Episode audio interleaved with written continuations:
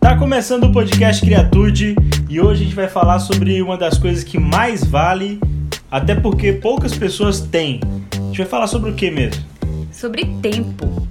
Felipe, você já percebeu que nesse momento a gente precisa fazer atividade física, dormir 8 horas por dia, ler um livro, estudar, trabalhar, conseguir meditar, fazer uma alimentação saudável, beber mais de 2 litros de água por dia e ainda, se possível, assistir série e ter vida social. A gente está sem tempo. É, já só de você falar, Rai, já me deu preguiça aqui de ter que fazer tanta coisa e de fato não cabe na agenda. A gente tem que lembrar também que temos que, além de tudo, tem que trabalhar. Nós que somos professores temos que dar aula, temos que criar coisas e de fato ter tempo para tanta coisa não é simples. Mas vamos ao nosso conteúdo. Você quer começar por onde? Então, na verdade, a ideia aqui é a gente discutir um pouquinho sobre a importância da gente ter uma rotina. Porque na verdade, a gente está aqui para esclarecer que dá para você colocar tudo isso dentro do seu tempo. Né? E de uma forma com que seja fácil, gostoso, rápido e principalmente que seja prazeroso.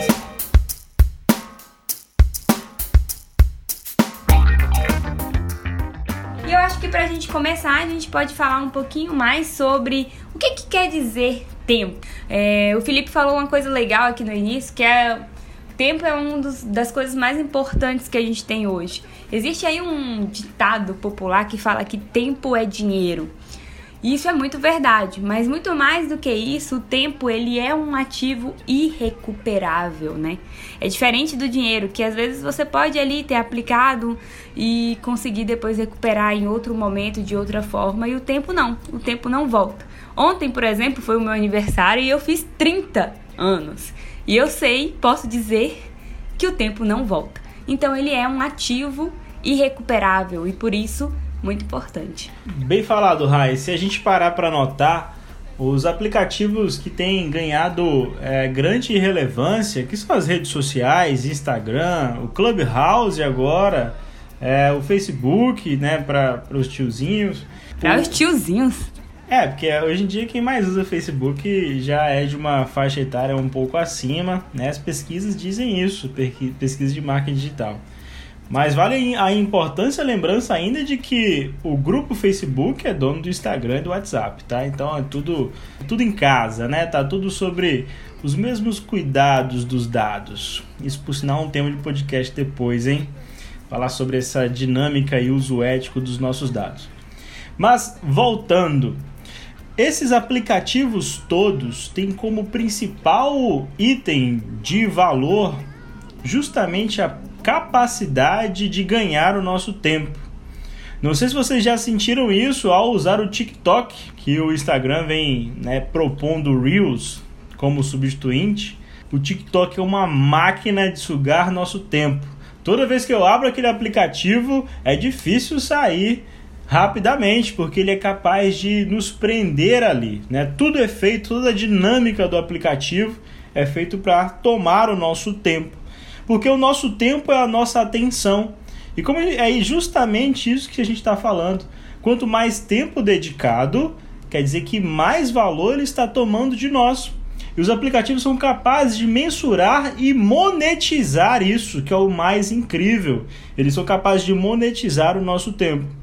Outro aplicativo que está bombando, não sei se vocês já conheceram, é o Clubhouse que por enquanto é exclusivo para iOS, né, o sistema operacional do iPhone, e só entra convidados. Consegui ganhar um convite, vez ou outra dou uma passada por lá, porque toma muito tempo. O Clubhouse é um pouco diferente de um podcast, apesar de que o aplicativo que só funciona por voz, mas a intenção do aplicativo é que são lives somente de áudio. E por que só live? Porque nada fica gravado nesse aplicativo. É justamente na intenção de tomar o nosso tempo. Claro, se o tempo for bem despendido, se o tempo for bem investido, faz sentido, vale a pena. Mas a gente só tem que ter sempre o cuidado, o discernimento de gastar o nosso tempo com aquilo que a gente sabe que vale a pena. E sobre isso, né, é importante também a gente entender que todo, todo esse mecanismo do Instagram, Facebook e esses outros aplicativos, eles utilizam né, a, o tempo como medida de definição se aquela rede social, se aquele é, a pessoa que está gerando conteúdo ali, ela está tendo sucesso ou não. Então, todos os indicadores, as métricas que eles utilizam envolvem o tempo. Então, por exemplo, se você vê um stories e volta naquele stories, se você pausa o stories, tudo isso está sendo cronometrado para verificar o quanto de engajamento aquele criador de conteúdo está gerando. Mas pensando que o nosso podcast fala sobre basicamente aprendizagem disruptiva. E falar sobre gestão de tempo e rotina parece que não gera muito uma aprendizagem disruptiva, visto que a disrupção, como a gente viu no primeiro episódio, é uma quebra né? E aí a gente está falando de rotina que é você fazer a mesma coisa habitualmente, né? Ou ter o mesmo caminho. A pergunta é: o que, que uma coisa tem a ver com a outra, Felipe? E se você me permite, eu posso responder. Dá pergunta um retórica, ela fez uma pergunta retórica, vocês viram, né? É, porque ele... Vale a lembrança, inclusive, de que é, nesse podcast, a gente já falou no episódio passado, a gente não se programa e nem se planeja sobre o que falaremos, tá? A gente só define um tema, ela pensa no que ela vai falar, eu penso no que falarei, e aqui dá essa mistura que a gente tem recebido um feedback bem bacana. Mas isso é para depois.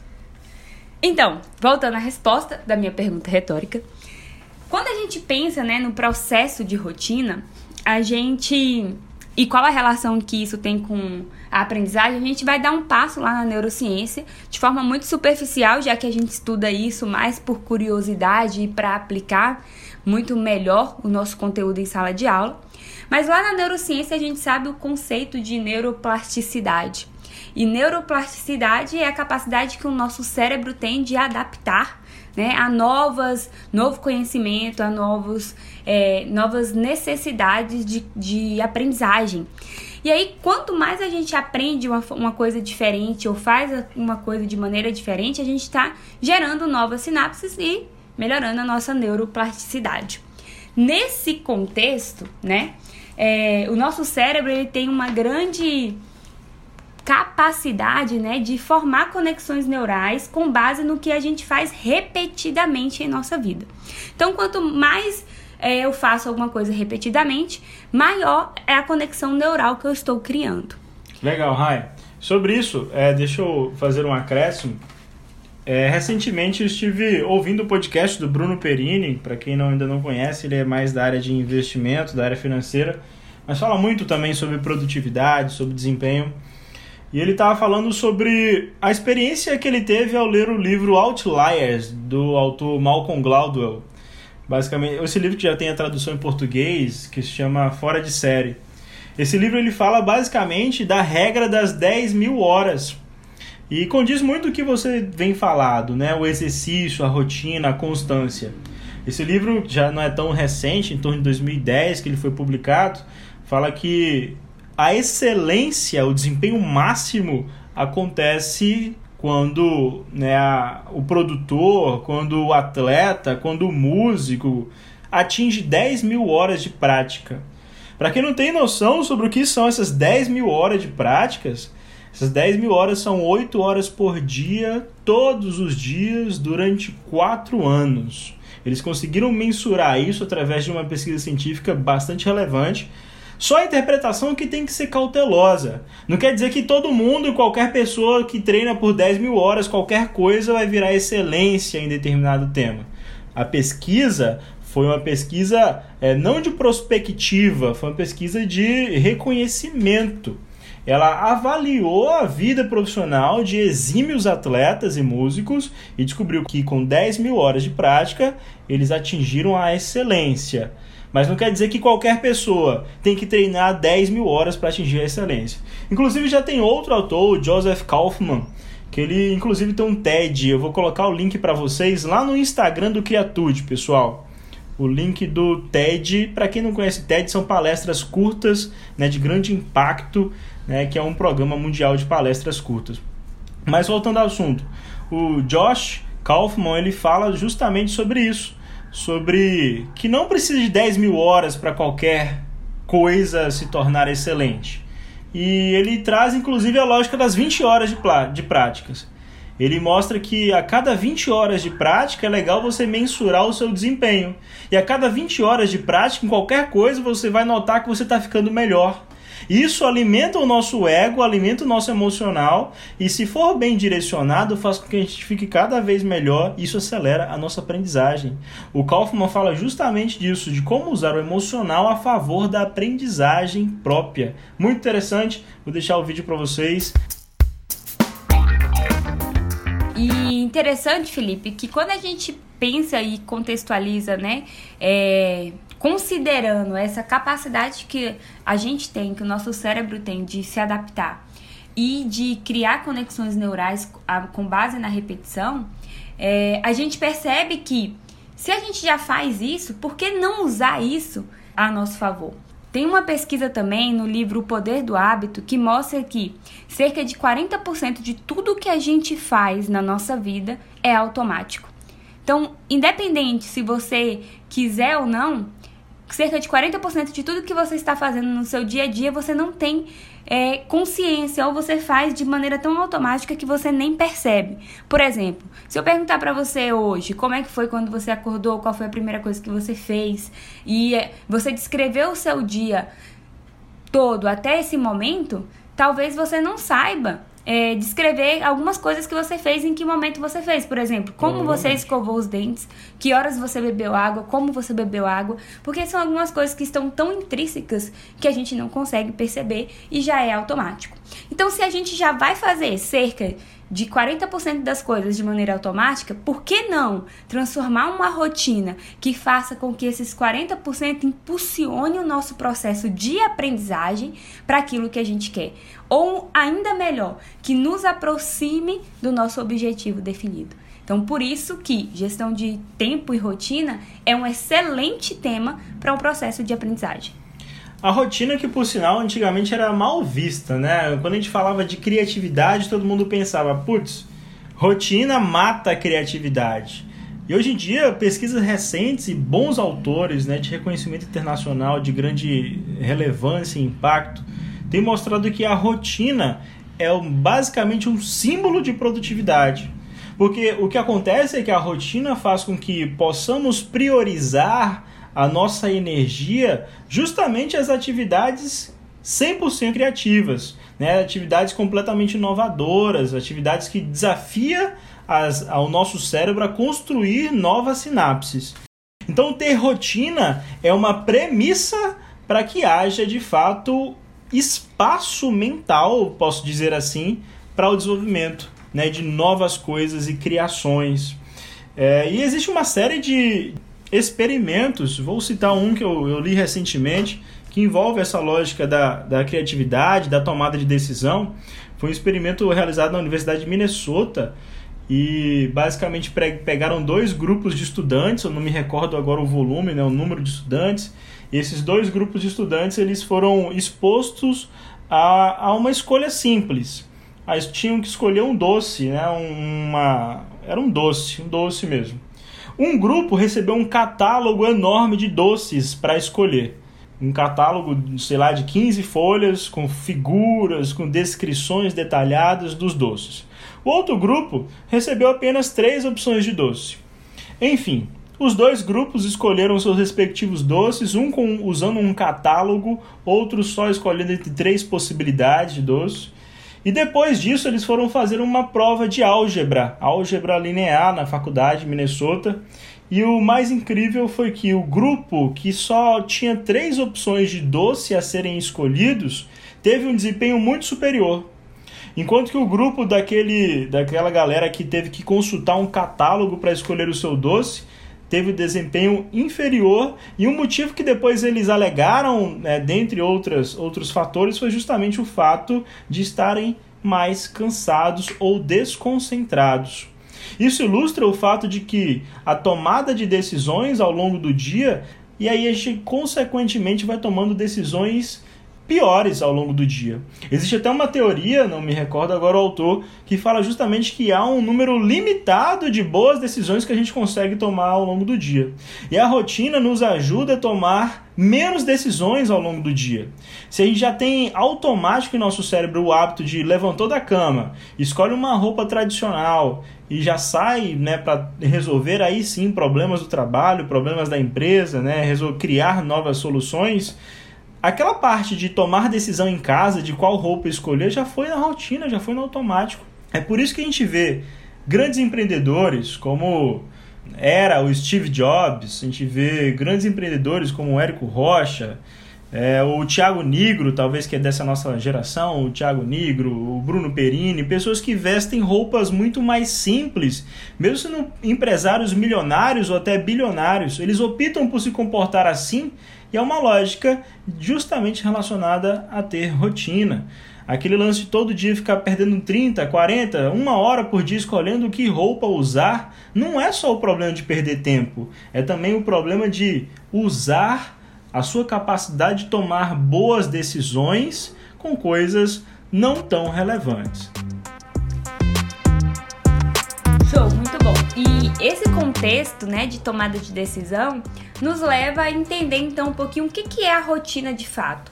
Se a gente olhar a etimologia da palavra rotina, dentre outras opções, existe a que vem do latim que quer dizer rota, né? E isso daí já quebra um pouco o nosso conceito errôneo de que rotina é uma coisa engessada, né? A rotina ela quer dizer rota. E o que é uma rota? Geralmente quando a gente quer chegar em algum lugar, a gente traça uma rota. Então, existem diferentes maneiras e formas da gente que está aqui em São Mateus, Espírito Santo, chegar em BH. A gente pode ir de carro e aí a gente pode pegar dois ou três caminhos diferentes. A gente pode ir de avião e pegar dois ou três é, caminhos diferentes. Pode fazer uma parada, pode fazer conexão. E aí, tudo isso para chegar no mesmo lugar, que é São Mateus, BH. Pensando nesse contexto, rotina é exatamente isso qual a rota que você vai traçar para chegar no seu objetivo definido. Então, uma das primeiras coisas que a gente precisa entender é que para a gente fazer uma gestão de rotina, né, a gente precisa antes saber aonde a gente quer chegar, porque não tem como a gente traçar uma rota sem ter um ponto final, um ponto de chegada. Então, a rotina, né, etimologicamente quer dizer isso, rota, né? Ter uma rota, um caminho. E esse caminho nos leva a construir hábitos. Né? Então, olha só que interessante, Felipe. Se a gente tem um caminho, uma rota, né, que nos leva a construir hábitos, e o que, que são hábitos? Hábitos geralmente é aquilo que a gente é. Né? Existe até uma, uma frase clichê e linda que fala que a excelência nada mais é do que um hábito. Hábito é a repetição, é aquilo que a gente faz já de maneira inconsciente. Então, se nós somos um conjunto de hábitos, por que não usar esse conjunto a nosso favor?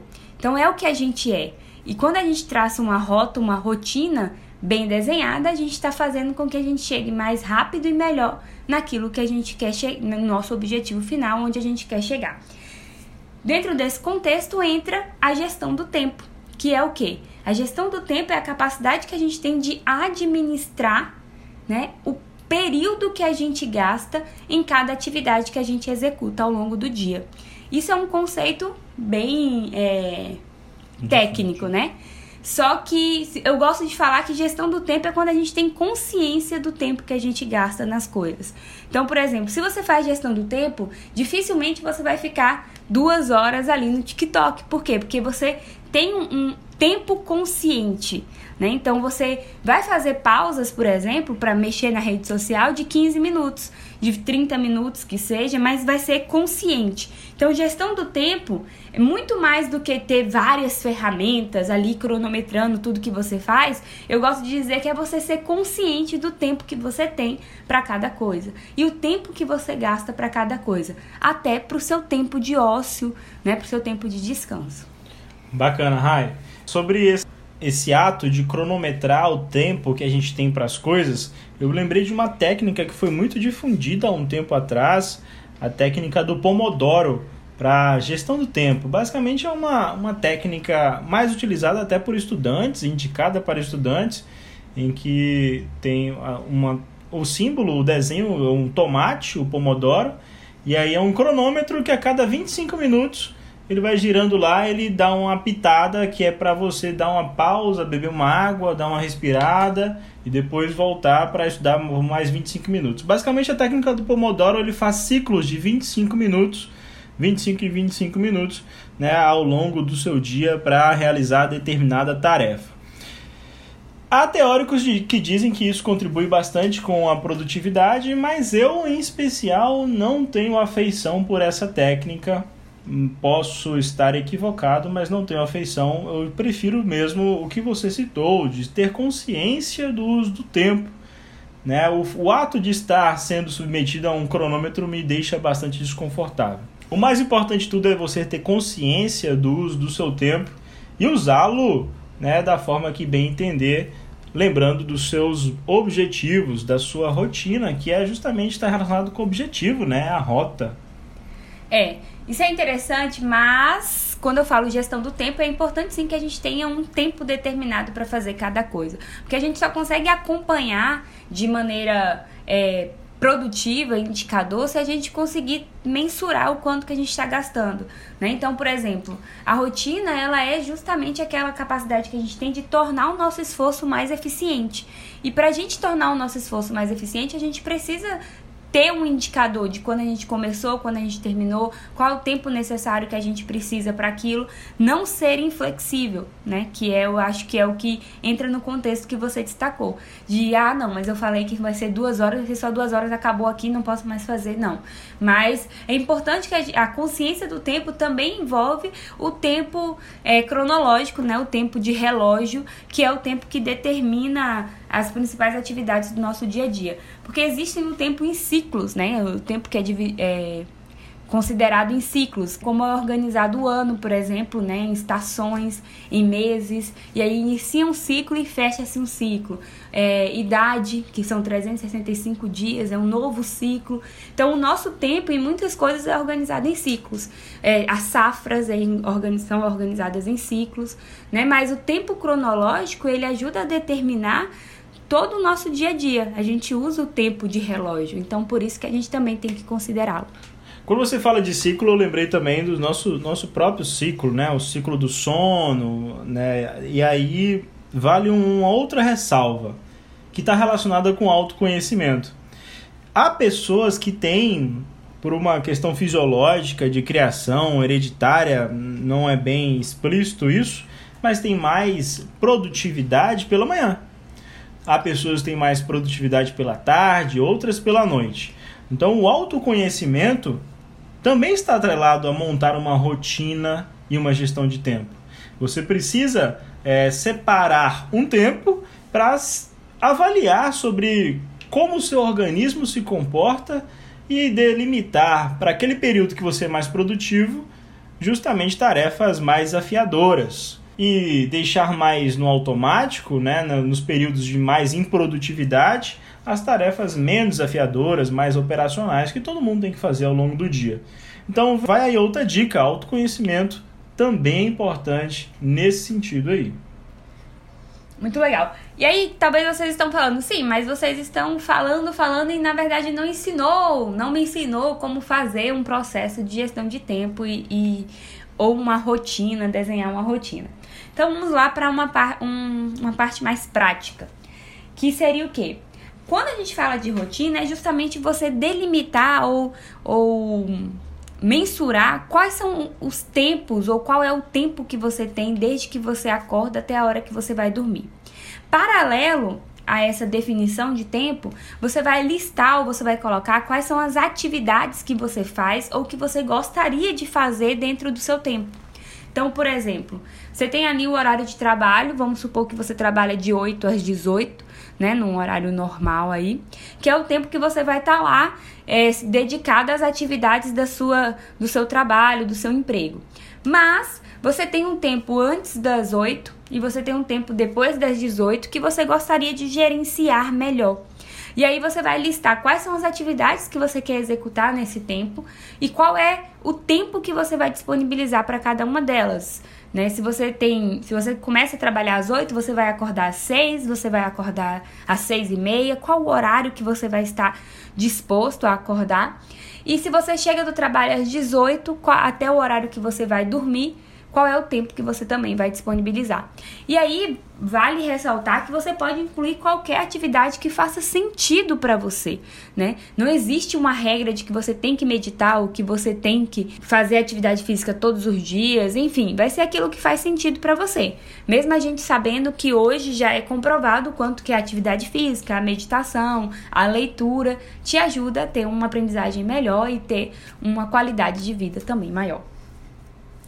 É, quando a gente também pensa nessa rotina, né, é importante a gente ir acompanhando e fazendo adaptações. É, eu sou formada também em coach, né? E a gente, um foco do meu processo de coach foi justamente em performance, né? Em como melhorar os resultados. Então a gente tra eu trabalho muito isso com os meus coaches. Então a gente olha qual é o tempo e vai fazendo adaptação para colocar aquilo que Felipe falou o melhor, a sua melhor produtividade, né, o, o seu melhor, sua melhor performance no momento adequado do seu dia, para que você consiga ter um rendimento melhor.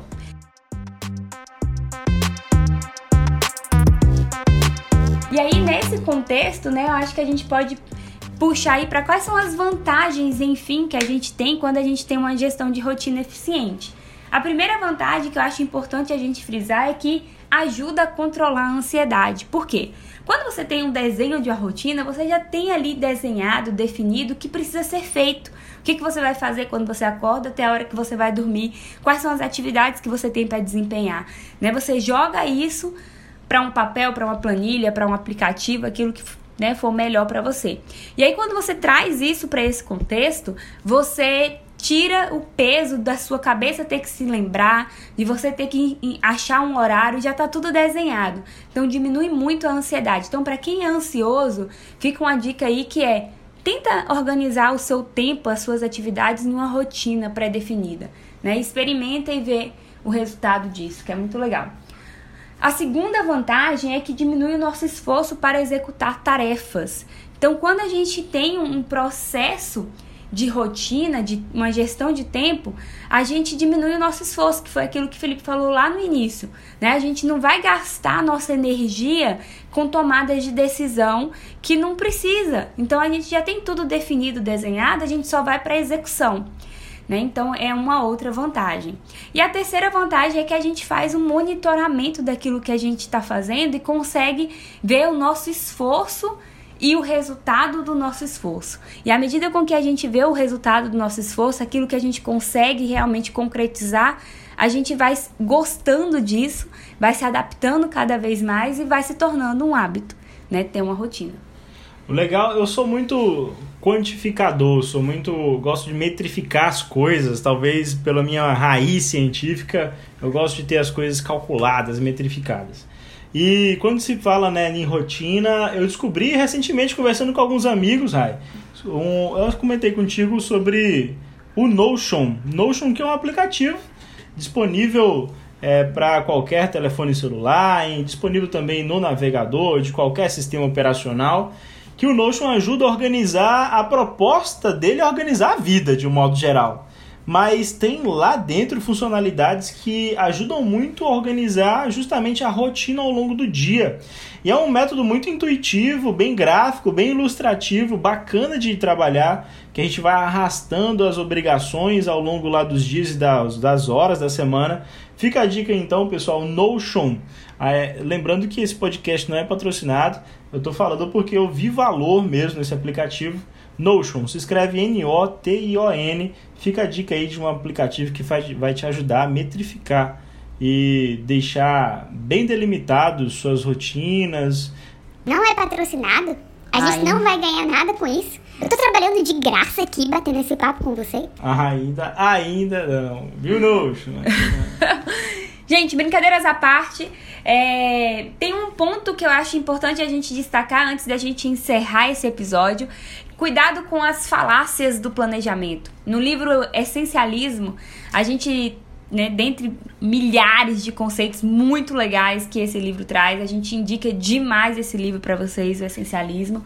Mas tem uma, um ponto que eu acho que foi o que mais me marcou no livro, que ele fala sobre as falácias do planejamento, que é a nossa capacidade de superestimar aquilo que a gente pode resolver, aquilo que a gente pode executar.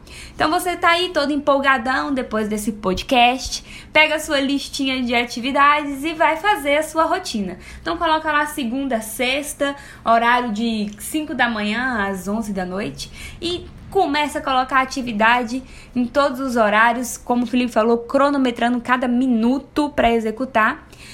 E aí passa o primeiro e o segundo dia você já não consegue fazer. E isso vai te causar uma frustração e provavelmente vai ser muito mais fácil desistir. Então, cuidado com a falácia do planejamento, que é a capacidade que a gente tem de superestimar aquilo que a gente consegue realizar. Então, a dica é: comece com micro hábitos, defina microatividades, né? Treine o seu cérebro para conseguir realizar as coisas. Né? E aí ele vai acreditar que é possível e vai fazer um pouquinho mais cada dia. É 1% melhor todos os dias. Não tente bater 100% já no primeiro dia de uma coisa que você não fazia antes, tá? É, respeite o seu tempo de aprendizagem, o seu processo de mudança e de adaptação, tá bom? E dicas de ouro: abandone de fato logo o despertador Cuidado com o despertador ou cuidado com o soneca do despertador. Acho que Felipe pode falar um pouco mais sobre isso. O que, que você acha, Felipe, sobre o soneca do despertador? É, eu tenho tentado evitar o uso do soneca do despertador, mas é, a, a dica de colocar o despertador longe da gente é o que mais funciona a Rai tem me ajudado nisso aí. Vocês devem ter notado, inclusive, que esse podcast aí, ela que reinou, né? Ela não tem gente que contrata ela para falar de tempo, gestão de tempo. Então por isso que eu deixei ela falar bastante. Outra dica de ouro que lembrei agora, Rai, foi a de fazer listas. Eu adoro fazer listas e você já deve ter notado, eu sou o cara dos aplicativos também. Fica uma dica: o Notion faz lista, tá? Mas se você não quiser o Notion para isso, tem um outro aplicativo muito bom do Google, que é o Google Keep, Keep K-E-E-P, que é excelente para fazer lista. Eu e a Rai, a gente faz lista de supermercado é, conjuntamente. Eu escrevo no meu celular, ela escreve lá no celular dela e tá no mesmo ambiente. O que ela escreve aparece para mim, e vice-versa, para fazer lista de afazeres, o que, o que eu tenho que fazer nesse, no dia, o que, que eu tenho que fazer na semana. Faça listas, isso faz grande diferença. É, e o legal desse da, das listas, gente, é você é, não confiar na memória, que a gente acha que a gente vai se lembrar daquilo que tem que ser feito. E quando você coloca no papel, né? Eu falo papel, mas pode ser um aplicativo, pode ser uma planilha, pode ser o que fizer sentido para você é, você consegue ver o que, que é prioridade, porque tá ali, é visual. Então você consegue definir o que, o que, que tem que ser feito primeiro, o que, que o prazo é mais curto. Então a chance de você conseguir entregar é maior. Outra dica de ouro é prepare o ambiente. Né? Se você tem um ambiente que te leva a executar a sua rotina, as chances de você cair né, em algum despertador ou você é falar de, deixar para depois ou procrastinar, que é natural do ser humano, é muito menor. Então, por exemplo, eu vou para academia todos os dias 5 e meia da manhã. Antes de dormir, é, eu sempre deixo a minha roupa separada, o tênis preparado, eu encho a minha garrafinha de água e já deixo na porta da geladeira. Eu deixo todo o ambiente preparado. Então, quando eu levanto, eu já a primeira coisa que eu vejo quando eu levanto é a minha roupa, porque fica exatamente na lateral da minha cama. Esse lance de preparar o ambiente tem muito a ver com gatilhos de hábitos, né? Que é o que o livro O Poder do Hábito fala muito disso. Deixar o despertador tocar e do lado de repente da cama ter, ter sua roupa de academia pronta já ativa um gatilho do, de aquisição de um hábito. Todo hábito é construído por três etapas é gatilho. A execução do hábito e uma recompensa. E a recompensa.